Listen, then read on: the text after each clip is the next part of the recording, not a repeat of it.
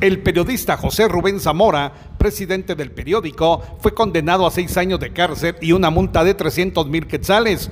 Un tribunal estableció que el periodista, un crítico del gobierno y otros actores corruptos es culpable por el delito de lavado de dinero. Por otro lado, no se comprobaron las acusaciones en torno a los delitos de chantaje y tráfico de influencias.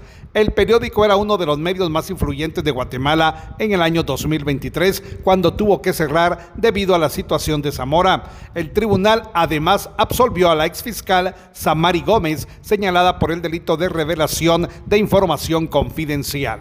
Desde Emisoras Unidas Quichén, el 90.3 reportó Carlos Recinos, primera en noticias, primera en deportes.